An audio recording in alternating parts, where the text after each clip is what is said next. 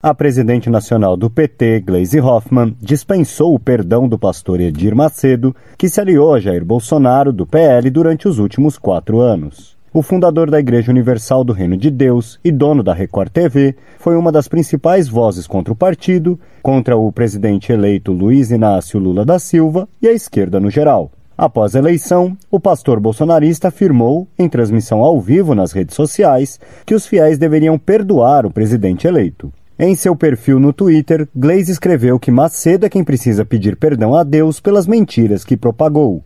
Nas palavras dela, o pastor induziu milhões de pessoas a acreditarem em barbaridades sobre Lula e o PT usando a igreja e seus meios de comunicação. Na publicação, a petista concluiu com a seguinte mensagem: abre aspas, a nossa consciência está tranquila. Fecha aspas. Além das declarações de Edir Macedo, a Folha Universal, jornal da Igreja Universal, publicou diversos editoriais nesse sentido.